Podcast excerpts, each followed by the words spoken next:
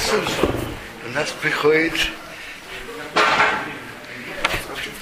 радостный праздник Пурим. Хотел бы поговорить о законах праздника. Прежде всего, и по порядку идет же так. А сам месяц Адар, радостный месяц, и приводит, что Адар это месяц хороший для евреев.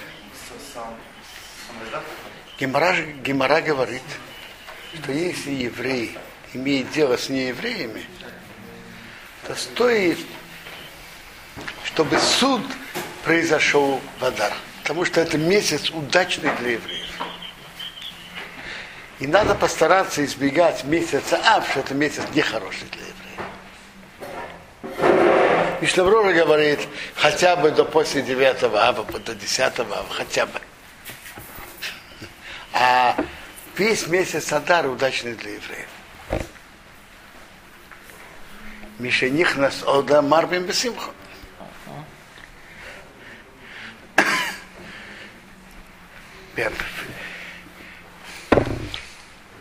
В месяце Адар Бог помог еврейскому народу, что приговор, который был против еврейского народа, перевернулся против врагов еврейского народа. Это праздник Пурим. Это праздник, в котором мы видим и обращаем внимание на скрытые чудеса Бога, как Он ведет еврейский народ и как Он им помогает.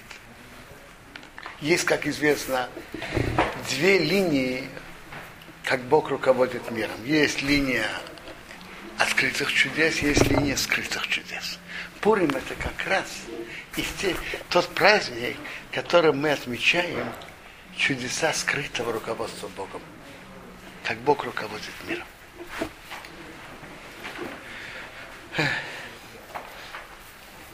И в Пурим это одно из содержаний этого праздника, что мы думаем, размышляем, как, что Бог думает, и где мы видим Бога в событиях Пурима и в событиях, которые происходят вокруг нас. Все, что происходит в мире, не случайно. И есть рука Бога, который руководит событиями, как бы из-за кулис. Иногда это можно заметить легче, а иногда тяжелее заметить. Вообще, как Бог руководит еврейским народом, написано, написано так, что есть у Бога разные уровни наблюдения. Есть Машгиах Минахаронот, Мецис Минахараким. Он наблюдает из окон. И он наблюдает из щели. Разница, когда он наблюдает из окон, так если присмотреться, можно видеть, кто стоит вот напротив открытого окна. А бывает, что Бог делает чудеса, но увидеть его почти невозможно. Он смотрит из щели. Когда кто-то что-то делает из щели. Так кто-то из щели видит через щель, а кто, кто находится внизу, не видит. То есть разные уровни наблюдения Бога.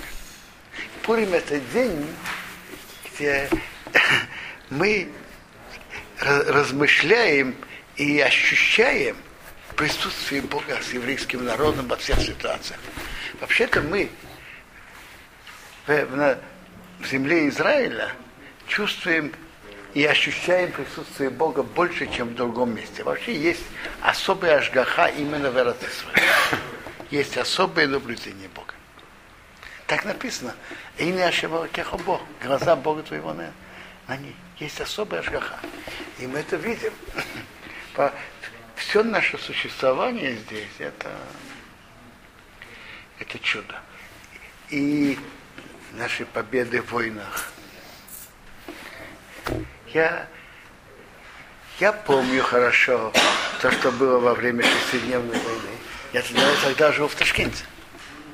Я был э, юношей. Я помню это хорошо. Я даже помню переживание о положении евреев и опасности о них. Как, я помню, как мы говорили Тилим за них и переживали. Это я помню.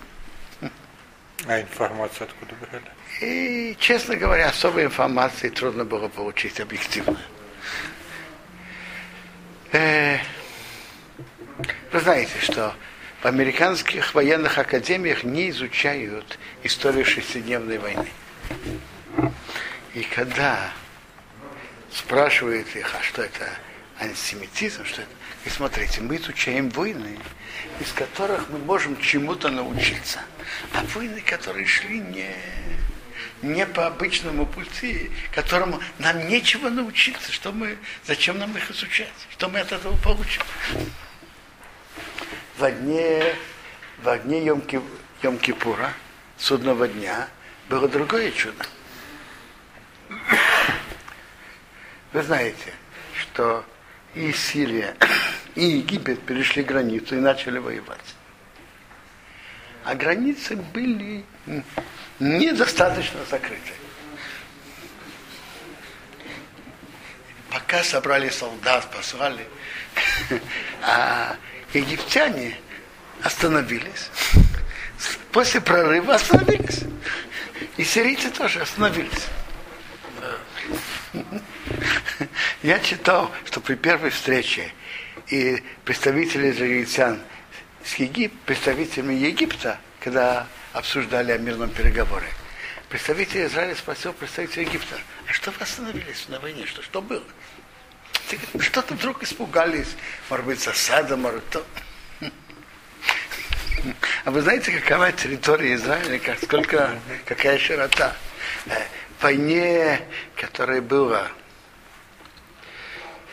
в войне в Персидском заливе, это я помню очень хорошо, как все падали ракеты, практически убитых не было. 39 ракет. Нет, это были, я вам скажу, это были скаты. Это не были ракеты, которые посылали из газа. Это ракеты совсем другого уровня. Я помню это хорошо.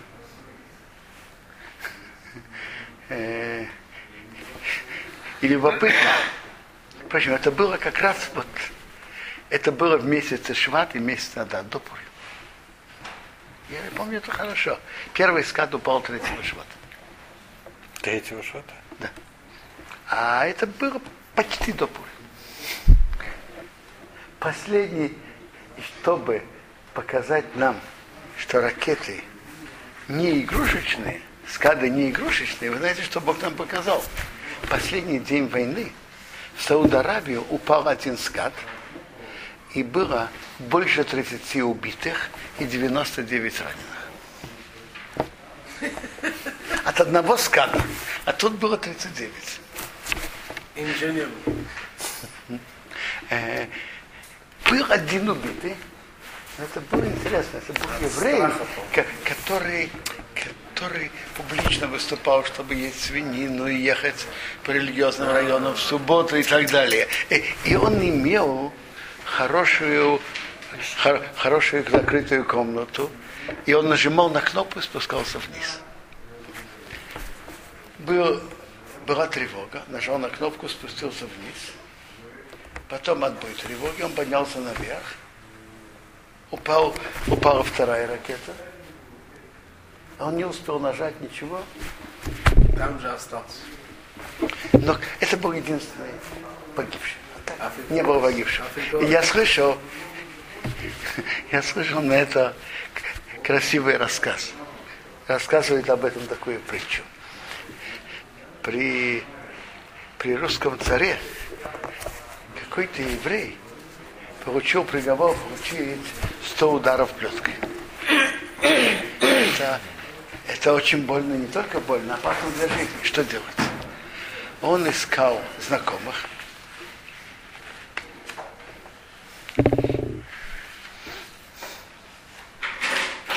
Знакомых, знакомых, знакомых палача.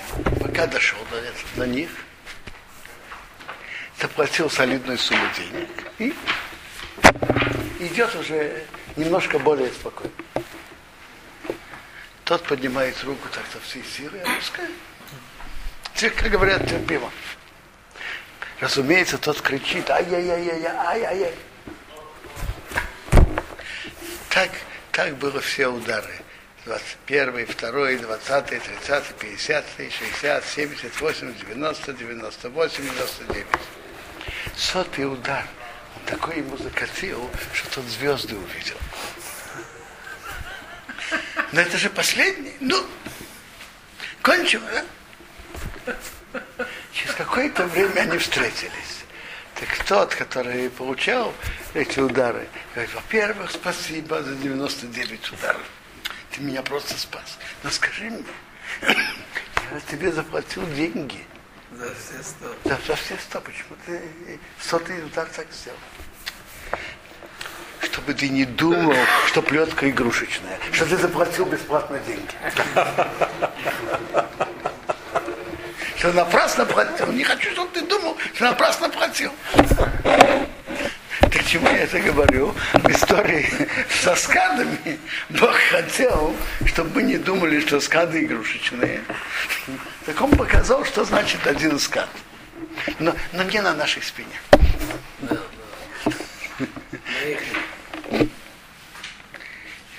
Так Пурим это как раз тот день, что мы ощущаем присутствие Бога с нами.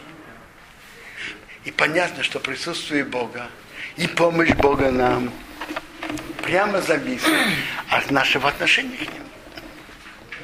Это взаимная связь между отношением, нашим отношением к тому, что Бог от нас требует, прямо связана с тем, как Бог относится к нам. Э, Поэтому понятно, что во всех опасностях, которые, в которых сейчас находится еврейский народ, опасности со всех сторон. И со стороны Ирана, и со стороны и со стороны Газы, и, и севера.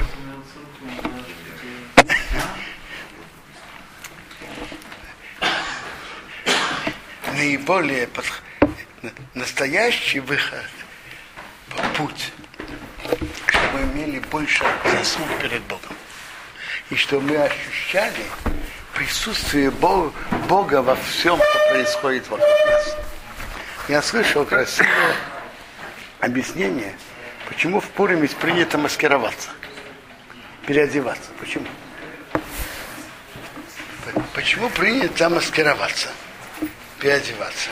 Я слышал такое объяснение. Ведь чудо, чудо в Пурим было, было скрыто. Представьте себе, что кто-то маскируется и переодевается. Так если э, э, положим, идет кто-то одетый в шкуру медведя. Идет медведь. Так кто, кто его не знает, что он скажет? Медведь, а может кто-то под его шкурой. А кто? Не знаю. А тот, кто близко знает этого человека, ну, допустим, его двоюродный брат, он увидит по движению плеча, по движению тела, а, я знаю, кто там. То же самое чудо Пурим было замаскировано. Так тот, который далек от Бога, не видит и не замечает. И вообще чудеса Бога, которые вокруг нас. А тот, кто близок и старается наблюдать, то он увидит, кто, стоит, кто находится под маской. И это одно из того, что Бог от нас хочет, что мы делали Пурим. Увидеть, кто находится под маской. Увидеть присутствие Бога во всех событиях, которые происходили в Пурим, и во всех и в событиях, которые происходят, происходили и происходят вокруг нас. Это одно из основных, это то, что мы с Божьей помощью будем делать в Пурим. Видеть внутреннее содержание событий, не, не только внешнее. Видеть внутреннее, чтобы внутреннее содержание событий. Я хочу сказать несколько слов о законах Пурим. Так будет, в среду будет пост Танит Эстер. Пост начинается с восхода зары и до темноты. Теперь, э, во всех местах, кроме Иерусалима, то с выходом поста молится Мариф, э, с вечера вечером молится Мариф, слушает Магилу и потом идут, е, идут есть. Ну, кроме Иерусалима. В Иерусалиме просто молится Мариф и выходит из поста. Есть, есть, люди, есть гора- места, в которых Пурим 14 есть места, в которых Пурим 15 15 это именно в Иерусалиме. И есть некоторые старые города Израиля, в которые ведут Пурим два дня. Из-за сомнения. Есть такие старые места в Израиле, которых ведут Пурим два дня. Но с, с уверенностью вести Пурим 15 это только Иерусалим. Ну, вы, вы откуда из Адама? Да. Вы? Тоже? А, так у вас будет Пурим в четверг. У нас есть синагога, которая два дня. А, не понимаю, Адам, на каком расстоянии она от Иерусалима? За Новояковом это. Я понимаю, как... 4 километра. Да? Что? Можно за, за 15 минут может доехать до, до, до старого города. Послушайте, я не слышал и не могу вмешиваться в то, что говорят, но я помню, что мнение раба Ильяшева зацал было в свое время про Рамот, перед тем, как было, э, была построена, был построен район Рамат Шломо, и перед тем, как делали Ируф, Рав Ильяшев зато считал, что в Рамоте надо вести себя Пурим в 14 Юдели, да. Да. Так он считал. Поэтому я не знаю. Что в Адаме? Ну, это какое только вся- все географическое, какое географическое положение его, Неверсе я не знаю, не могу говорить. Но на первый взгляд это не Иерусалим. Э,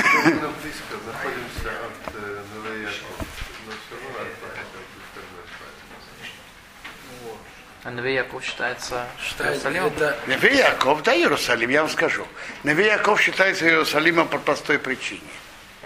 И мне кажется, что идет под ряд домов постоянно до, до Якова. Э, допустим, арабских домов. Идет, идут ряд дома. Арабские идут. А? Так это э, Хазоныш пишет, что если от города идут подряд дома, то это считается одним городом. До Неви Якова, я думаю, что идут дома. Идут, идут. Идут. Так это один город. Там Тиры, это Шуафат. Тиры, Да, да, это идет. А, а, а, скажем, насчет Адама, если есть разрыв, даже 3-4 километра, что-то другое. Да, есть, так, есть, так, нет, так, нет, там 4 нет, но, но километр есть. нету ку- домов там. Может, километр есть. может, А если километр, один дом километр, не помогает? нет, нет. Смотрите, если вот так взять из каменницы, в конце Новоякова идет каменница. Если взять так до Адама, Да. там какой-то есть кусок, что нет домов. Кусок, ну, большой. Да, Ну, небольшой. Ну, ладно, не важно. Послушайте, я, я же не- видел, я не люблю говорить о том, что я не видел и не знаю. Есть Альпаймама есть, да, но, но может меньше двух километров. Теперь, есть, Пурим есть мицвод, слушать Магилу. И Интересно, в отличие от других заповедей, что женщины не обязаны, они не обязаны брать улав, не обязаны сидеть в суке, а слушать Магилу женщины обязаны. Они тоже были в этом чуде, и они обязаны слушать Мегилу слу- надо слушать два раза. Но, ночью и днем. ночью можно читать всю ночь, а днем можно читать весь день. Нет, это, это совершенно реально может быть. Человек, допустим, был на работе, и он пришел в 2 часа ночи. Так он в 2 часа ночи читает иврите. Что? Обязательно на иврите. Послушайте. Вопрос теоретический или практический? Теоретически приводится, что можно было бы перевести. Для этого должен быть перевод совершенно точно идентичный Мегилат Эстер. Я про такой перевод не слышал. На русском языке точно. Не слышал вот такой перевод. Так теоретически, если был бы такой перевод, да. А можно читать, но практически такого просто нет. По-моему, и не надо. И- Да, э, читают, читают на иврите. Впрочем, там есть много и арамейского тоже. И надо слушать чтение Могилы с начала и до конца. Э, Если человек... И надо слушать по порядку. Если человек слушал, и он прослушал какое-то слово, он может его прочитать по э, напечатанной могиле. То есть могилу надо читать из свитка. Но это говорится про большинство. И- А тут и какое-то слово он не слышал, он может прочитать из напечатанной могилы. И потом слушать дальше от Балкора. Я вам скажу, я вам скажу, зависит, когда это произошло. Если когда там есть гомон, то зачастую это не, не трудная работа. Я не знаю, есть разные балкуры. Есть такие, которые читают гомон.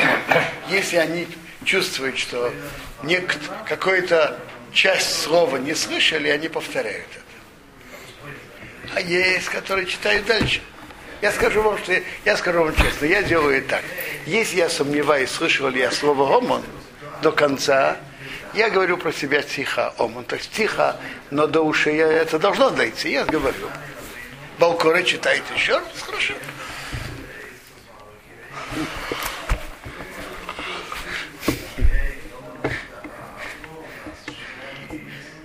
Так и у нас, например, тут Бекнесте есть специальное чтение для женщин. Да, да, у нас тоже. У вас тоже. После, после молитвы утреннего. Часов 10, что ли, вот так. Э, теперь, э, то же самое утром, молитва и читают Магиху. Э, есть еще одно важное замечание. В этот шаббат надо было слушать Пашат Захор. И это митцва по Торе. Если кто-то по какой-то причине так получилось, что не слышал Пашат Захор, так э, Маген Авраам считает, что если человек приходит в Пурим, и там же читает главу тоже про Амалык, про войну с Амалыком, Ваява Амалык, он этим выходит эту митцву. Так, так пишет Маген Авраам. Если кто не слышал, пусть так делает. Теперь, насчет Балкуре я не знаю. Может, ему стоит сказать, что он имел в виду в таком случае. Я думаю, что стоит сказать Балкуре, что он имел в виду вывести, а он пусть будет иметь в виду быть. Э, теперь есть еще три митцвот в Пурим. Мишу Ахманот, Извините, посылать можно вопрос? Я только закончу. Мишлой Ахманот, Матанот посылать съедобные продукты, Матанот Ревним, подарки бедным и судоспорить. Теперь так, есть разница между Мишлой Ахманот и Матанот Ревним. Мишлой Ахманот – это только съедобные продукты. И приводится в Шуханарух, что это должно быть продукты уже готовые для использования. Допустим, не вареную курицу не посылает на шахмат. То, что нельзя, можно посылать все, но не выполняет мецву. Мецва должна быть вареная. И должно быть две разные порции. Допустим, кто-то может послать какую-то халву и вареный кусок рыбы. Или вареный кусок курицы, или вареный кусок мяса. А кто-то может послать вареный кусок рыбы и вареный пол курицы или целую курицу. А кто-то пошлет пирог с вином. Но это должно быть готово к, употреблению. И минимум, что человек обязан одному человеку.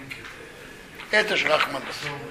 Матанот Хаевьяним надо дать, каждый из нас должен дать двум бедным по подарку. Подарки бедным могут быть еда, может быть деньги, может быть одежда, может быть любовь. Обычно чаще всего дают, дают деньги. Матанот Хаевьяним. А можно жене и мужу? Ну, семья одна. Конечно, может. Как бы ты должен двум дать. Да. Если даешь жене и И мужу, почему? Еще раз. это будет как Вы говорите двоим- про Матанот? Да. Я, я не знаю. А Я, я, я не знаю. Я- мне кажется, мне кажется, что как-то же муж и жена, наверное, одно и то же. Дали как бы то- тому же. Там была ситуация, когда какая-то семья куда-то поехала за границу, на э, нет вокруг Так написано в Шуханарухе, что они отложили деньги для Матанот Хаевьяним, и когда они приедут, дадут. Они связались, то есть им сказали, сделайте шаги. А, это тоже очень хорошо, швех. Очень хорошо. А, а что третье? А друг другу они спросили, могут ли они дать мишлах друг другу, они сказали, нет, лучше сделать шалеха, чтобы там, не знаю, Теперь, э, э, интересно, насчет подарка бедным, сколько минимум? Э, Человек может дать больше, и чем больше, тем лучше. Между прочим, это тоже интересно. Э, и насчет так говорят от имени Равлияшева, что тот человек выходит, стоит, чтобы он дал хотя бы каждому бедному, которому он выполняет эту митцву по 10 шекелов. А, а еще лучше по 50, двум, то есть двум. Значит, еще лучше. Нет, не еще лучше. Изначально, хатхира изначально по 50. Если человеку трудно, по 10. Двум людям. А третье что вы сказали? А третье, это делать сюда споры. Надо сделать для Что? Для элементов это тоже для того, чтобы для сюда курим они или нет? Или не в Пурим? Я, я понимаю. Нет, надо дают в Пурим. Но смысл этого другой. Смысл Шахманот, одно из объяснений, чтобы у каждого было, что есть в Пурим. Один посылает другому, то у всех есть. А матанот, а подарки бедным смысл другой. Радуйся не только ты.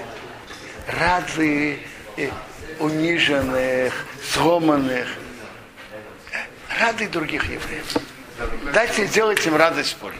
Почему говорят, что для сюда? Если 10, 10 шекелей это сумма, которая там может... А, вы, вы, вы правильно, вы правильно говорите. Объяснение 10 шекелов это как минимальная трапеза. Минимальная трапеза, я не знаю, может быть, как пицца фалафель, допустим. Вы правы. Но, но все-таки основной смысл это радовать сердца, сердца бедных.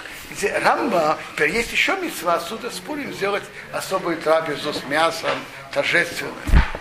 Э, Рамбам пишет так, что если у человека есть возможность на что-то истратить больше денег, так есть у него вот эти три митцвот, шахмано, подарки друзьям, э, трапеза и подарки бедным. Так он говорит, что, что лучше выбрать больше подарки бедным. Потому что нет такой важной, э, важной радости, хорошего дела, чем радовать сер- сердца тех, которые сломаны. Так хорошего, веселого Пурима все.